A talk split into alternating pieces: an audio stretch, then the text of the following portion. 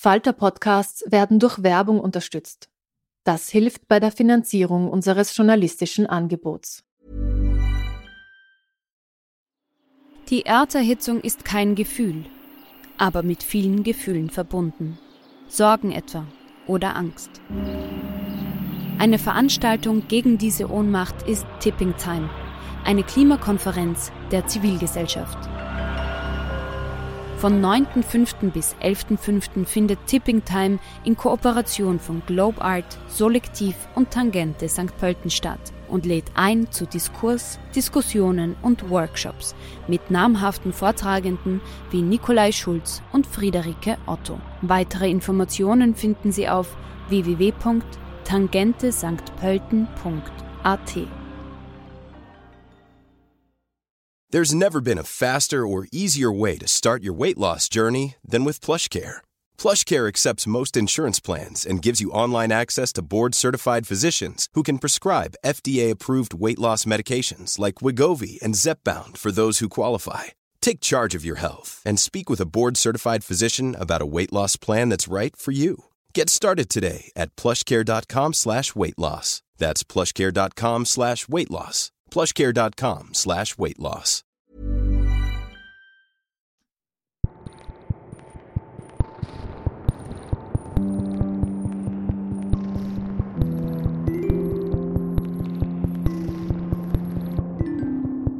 Schön, dass Sie wieder mit dabei sind bei unserer neuen Folge Besser lesen mit dem Falter.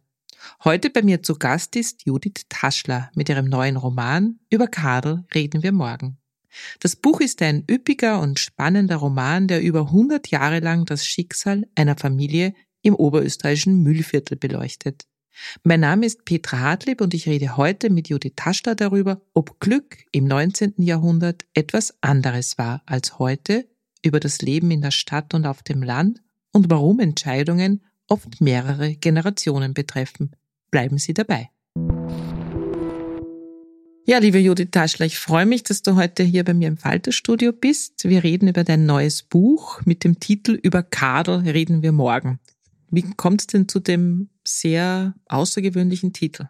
Ähm, ja, der Titel war eigentlich die Idee der Lektorin, Bettina Börgötter, weil der Arbeitstitel des Romans hat gelautet, was vom Glück bleibt.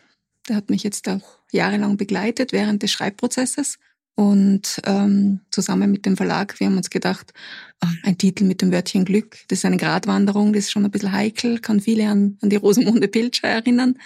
Und wir haben uns dann entschlossen, einen anderen Titel zu suchen. Und der Vorschlag kam dann vom Verlag und mir ist eigentlich wirklich nichts Zweites, kein zweiter Titel eingefallen. Und sie hat vorgeschlagen, über Karl reden wir morgen. Das ist konkret ein Satz, wie er im Buch vorkommt. Mhm. Und ich war eigentlich ähm, gleich sehr angetan.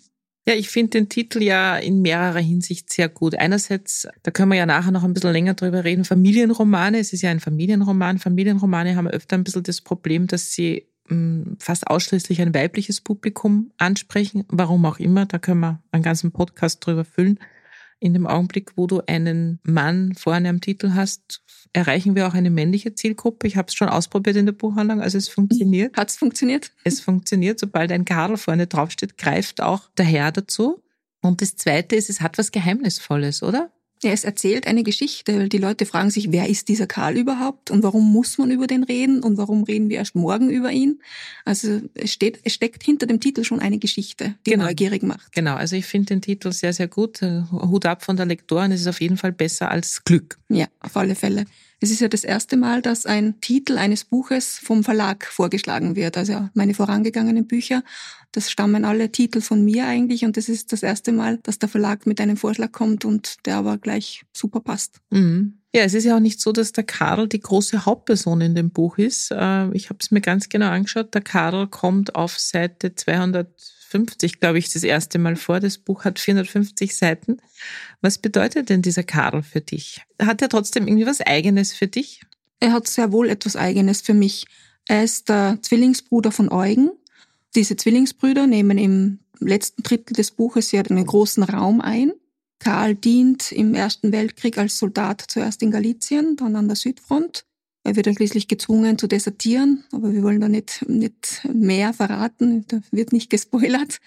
Und Eugen, sein Zwillingsbruder, der ist noch vor dem Ersten Weltkrieg ausgewandert nach Amerika.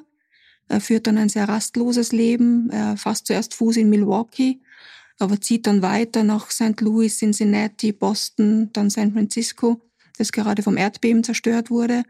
Er hilft da auf einer Baustelle, ein Hotel wieder aufzubauen.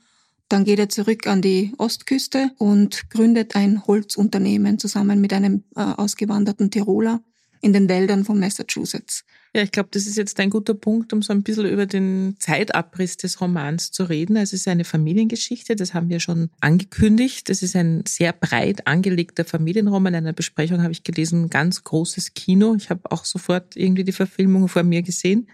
Also du nimmst uns mit auf 450 Seiten durch 100 Jahre, also ziemlich genau 100 Jahre.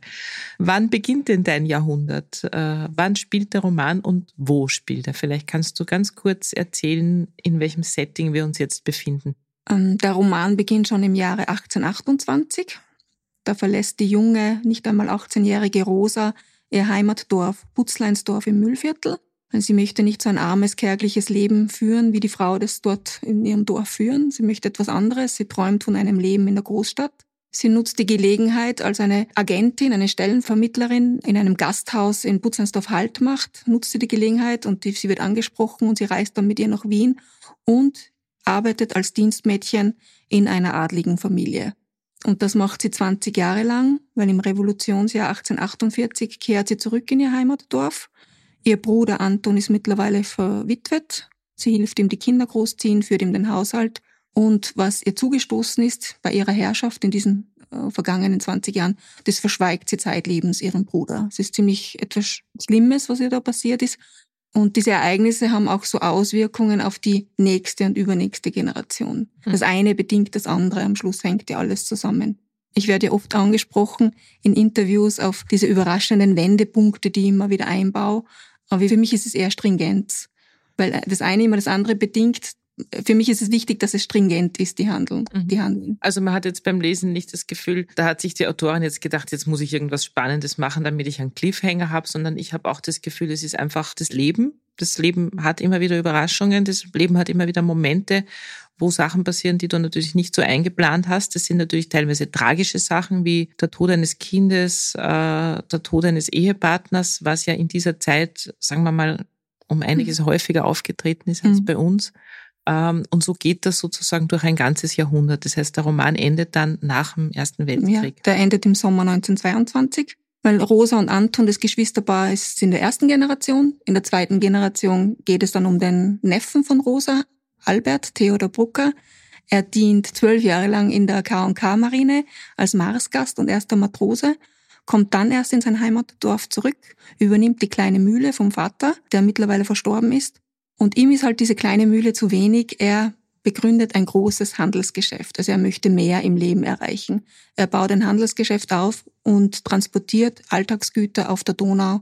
Alltagsgüter werden vom Müllviertel nach Wien gebracht und umgekehrt von Wien ins Müllviertel. Mhm. Also es geht im Grunde auch nicht nur, aber es geht natürlich auch immer wieder um Menschen, die was anderes wollen, die sich trauen, einen Aufbruch zu wagen, weil die Rosa, die ist auch nach Wien gegangen ins große Abenteuer, weil sie einfach nicht dort bleiben wollte.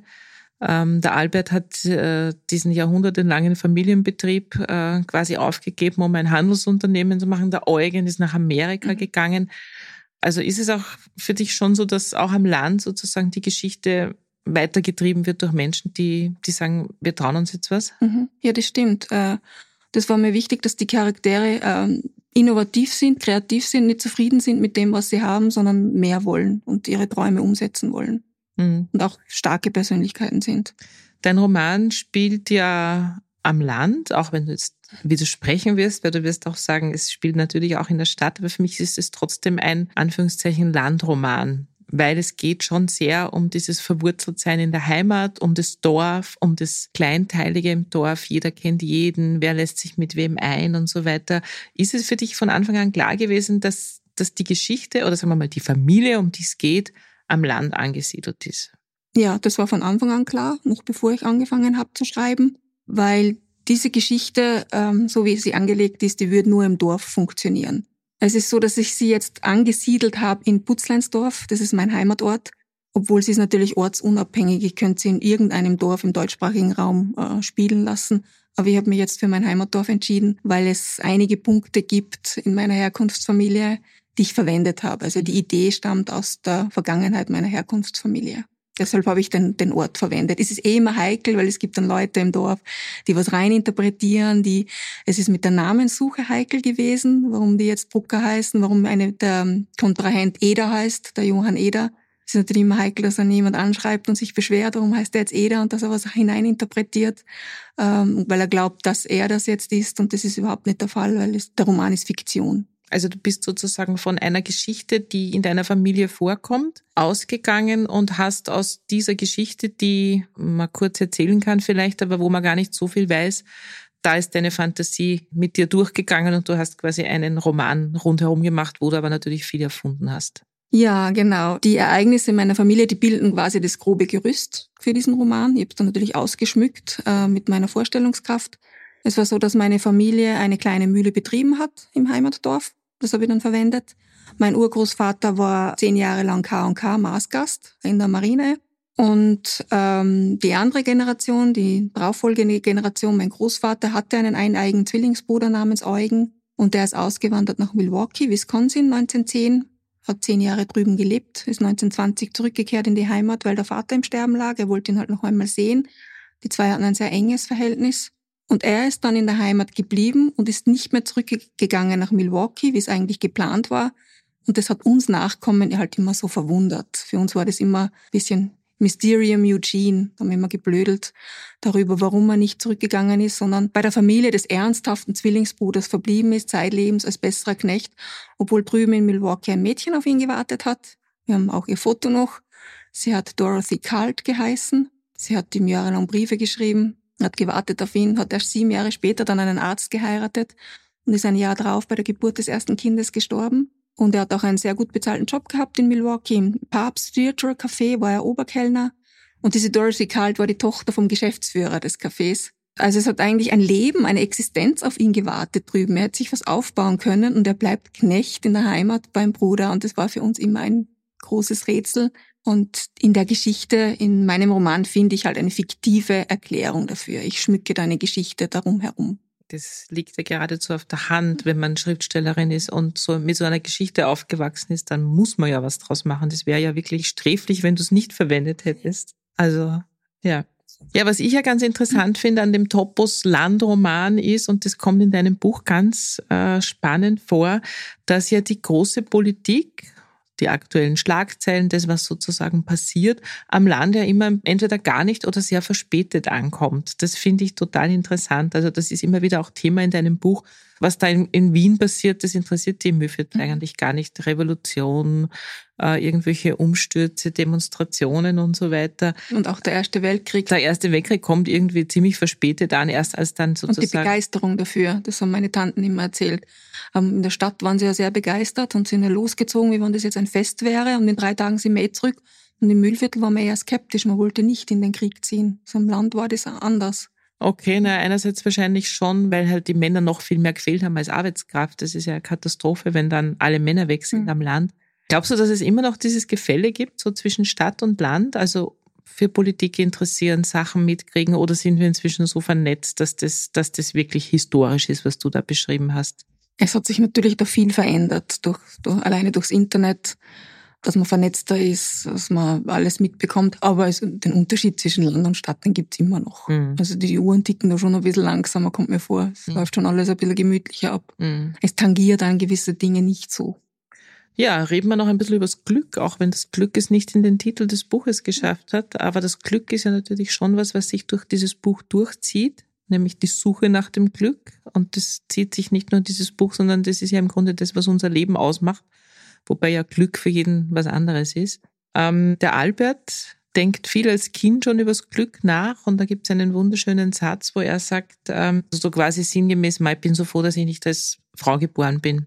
Erzählst du uns vielleicht da ein bisschen was drüber, weil das hat den Albert, glaube ich, sehr, sehr geprägt. Also der Albert ist sozusagen die zweite Generation in deinem mhm. Roman und er hat als Kind eine Geburt mitbekommen. Mhm, genau.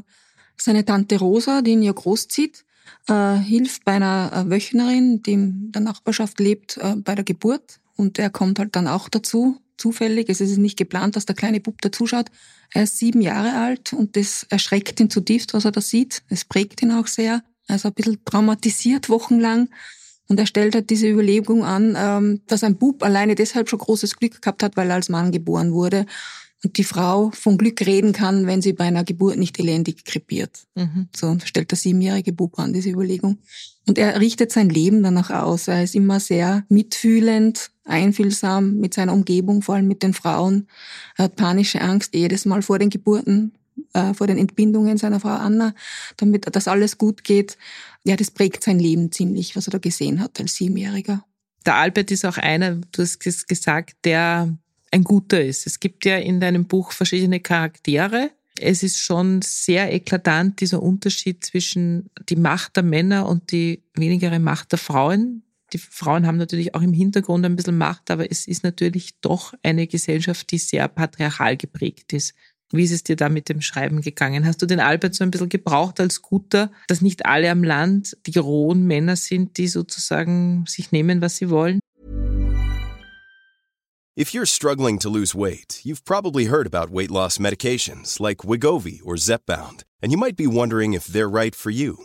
Meet PlushCare, a leading telehealth provider with doctors who are there for you day and night to partner with you in your weight loss journey. If you qualify, they can safely prescribe you medication from the comfort of your own home.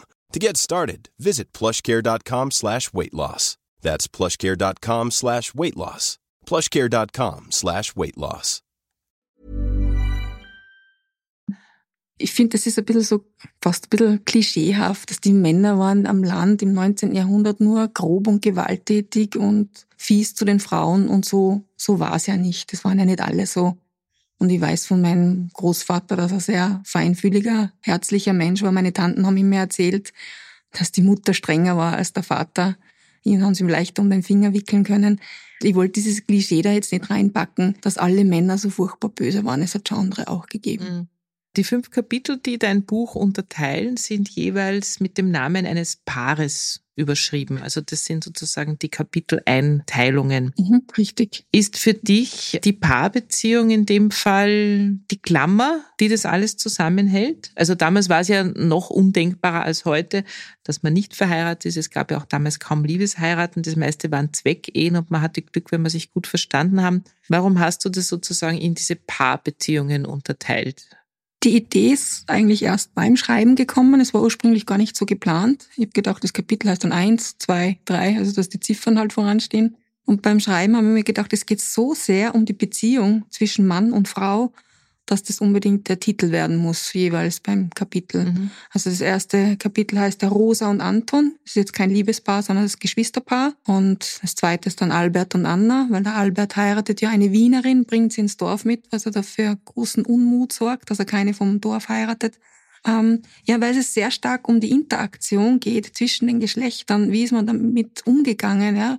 Jeder Einzelne hat sich das dann irgendwie angeboten, dass ich das so löse. Mhm, mh. Und dadurch, durch diese fünf Kapitel, die sozusagen immer eine andere Perspektive einnehmen, hast du eben diese verschiedenen Perspektiven auch im Schreiben, die du dann einnimmst. Also war das für dich schwierig, dich da in diese Personen reinzufühlen? Weil wenn du der Anna nahe bist und der Anna ihre Geschichte erzählst, ist das natürlich anders, als wenn du die Geschichte von Emil erzählst. Wie hast du diesen Bruch gemacht? Hast du dazwischen immer lange Pausen beim Schreiben gemacht oder war das ganz, ganz easy? Da tue ich mir eher leicht damit. Das war in den vorangegangenen Büchern auch schon so, dass ich immer verschiedene Perspektiven einnehme, dass ich mehrere Hauptfiguren habe und sie von ihrer Sichtweise äh, erzählen lasse. Also ich brauche da gar keine Pause dazwischen. Das geht ziemlich rasch bei mir. Ich mag das total gerne. Mir wäre es uns selbst beim Schreiben langweilig, mhm. wenn ich jetzt nur eindimensional erzähle und chronologisch erzähle. Ich liebe das irgendwie, wenn ich so ein bisschen herumspringen und abwechseln kann zwischen Zeitebenen, Handlungsebenen und Charakteren und verschiedenen Perspektiven. Und ich glaube, für einen Leser ist das Endprodukt auch jetzt spannender, als wenn es anders wäre.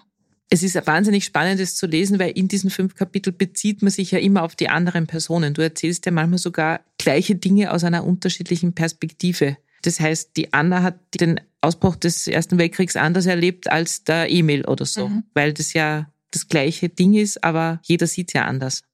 Was ich ganz spannend finde, dein Buch führt so sehr eindrucksvoll vor, dass Entscheidungen, die man trifft, nicht nur einen selbst betreffen, sondern deine ganze Familie, deine ganzen, äh, deine ganze Umgebung, aber natürlich auch die Nachkommen. Hast du das Gefühl, das war damals noch massiver? Weil ich habe da so drüber nachgedacht, es ist ja jetzt nicht mehr so, dass man zwangsläufig die Kinder den Hof, das Geschäft oder was auch immer übernehmen. Das hat sich ja sehr geändert im, sagen wir mal, in den letzten 50 Jahren. Ja, Gott sei Dank.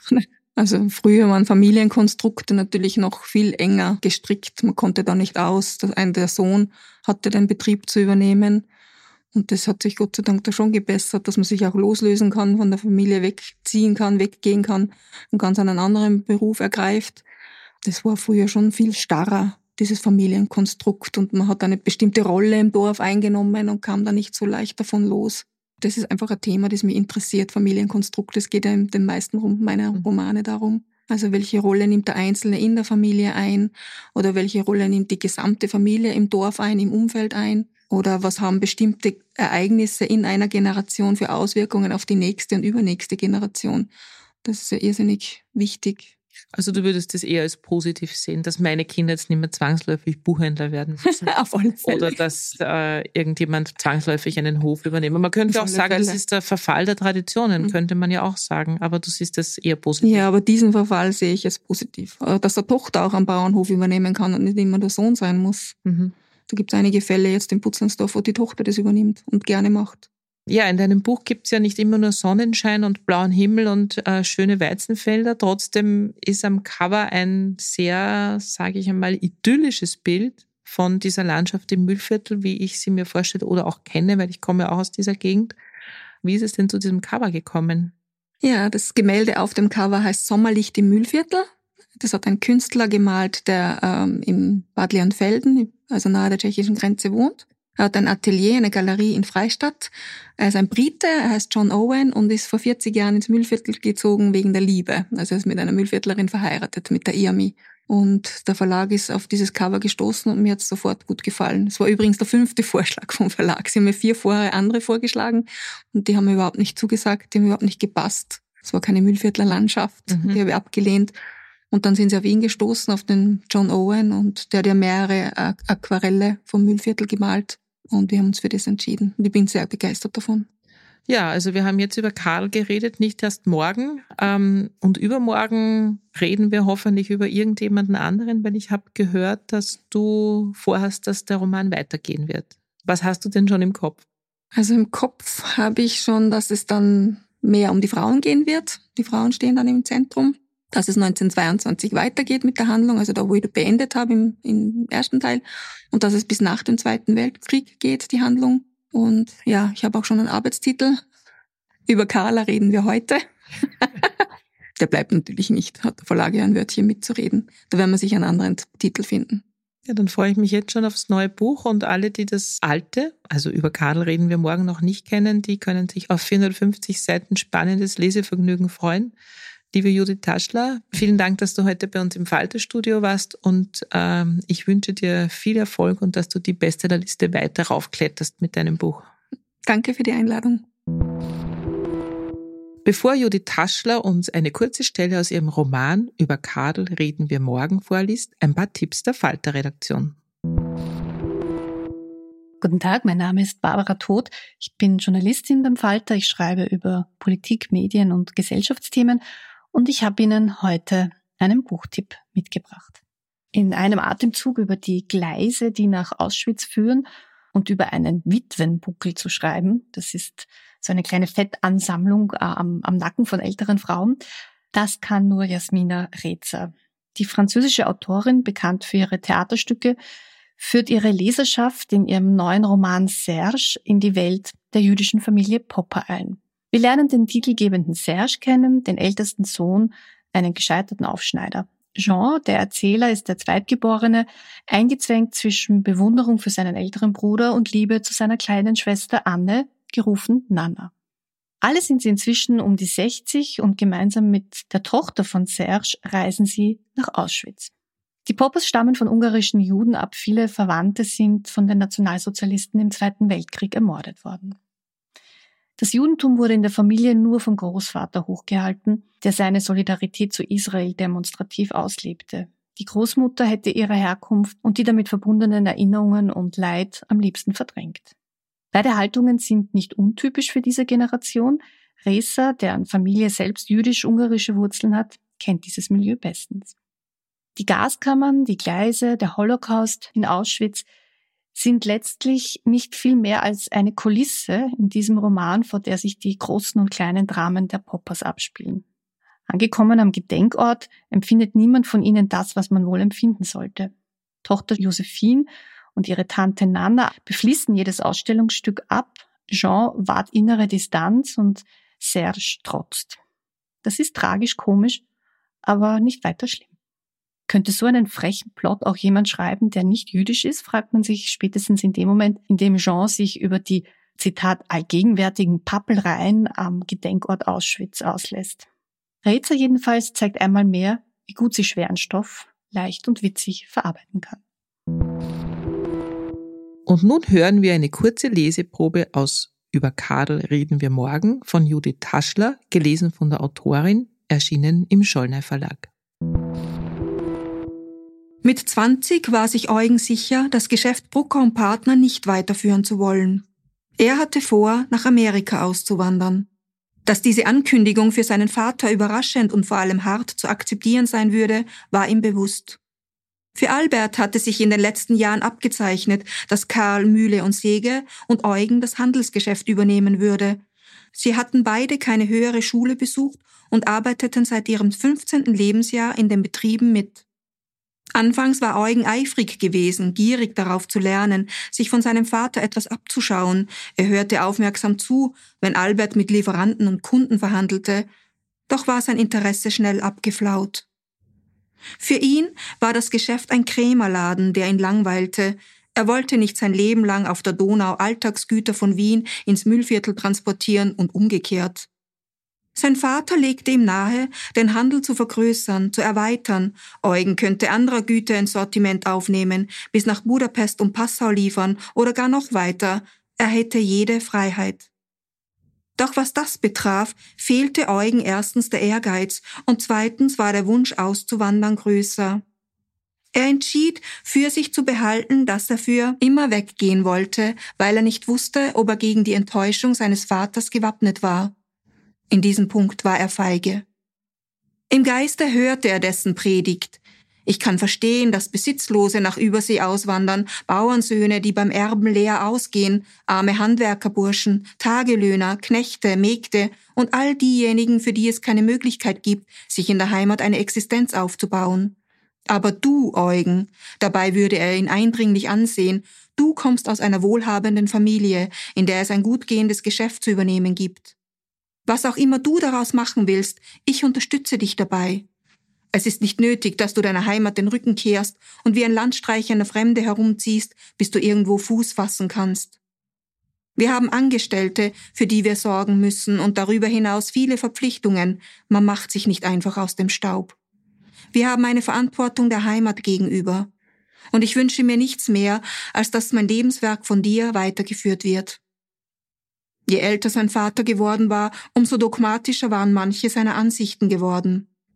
Dass eine neue Zeit angebrochen war, Dinge sich veränderten, nicht mehr nur Besitzlose auswanderten, sondern darüber hinaus Leute, denen Heimat nichts bedeutete und die ein aufregendes, abenteuerliches Leben alten Werten und Werttraditionen vorzogen, konnte er nicht nachvollziehen. Es passte nicht in sein Weltbild.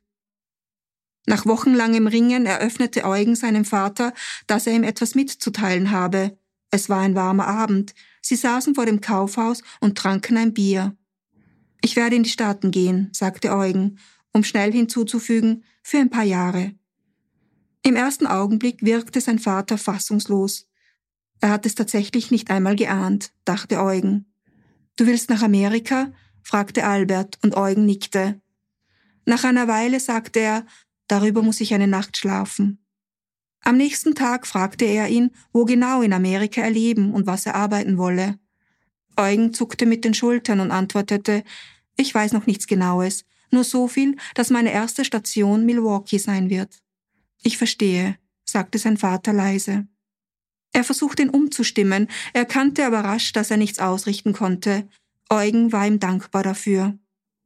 Ein Kaufmann, der nicht mit Leib und Seele Kaufmann ist, ist keiner, sagte er.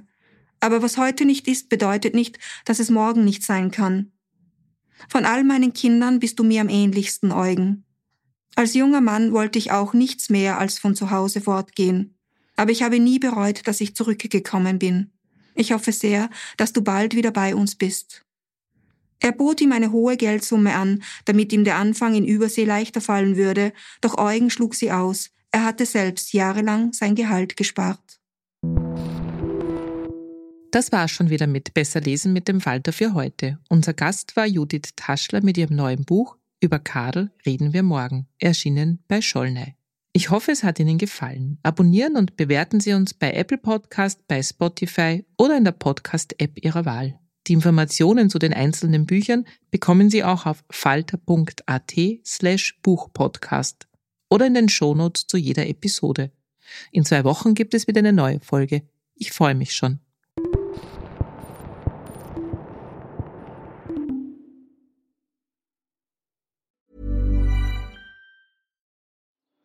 Die Erderhitzung ist kein Gefühl, aber mit vielen Gefühlen verbunden. Sorgen etwa oder Angst. Eine Veranstaltung gegen diese Ohnmacht ist Tipping Time, eine Klimakonferenz der Zivilgesellschaft. Von 9.5. bis 11.5. findet Tipping Time in Kooperation von Globe Art, Solektiv und Tangente St. Pölten statt und lädt ein zu Diskurs, Diskussionen und Workshops mit namhaften Vortragenden wie Nikolai Schulz und Friederike Otto. Weitere Informationen finden Sie auf www.tangentesanktpölten.at. Hey, it's Paige DeSorbo from Giggly Squad. High quality fashion without the price tag. Say hello to Quince. I'm snagging high-end essentials like cozy cashmere sweaters, sleek leather jackets, fine jewelry, and so much more. With Quince being 50 to 80% less than similar brands. And they partner with factories that prioritize safe, ethical, and responsible manufacturing. I love that. Luxury quality within reach. Go to quince.com slash style to get free shipping and 365 day returns on your next order. Quince.com slash style.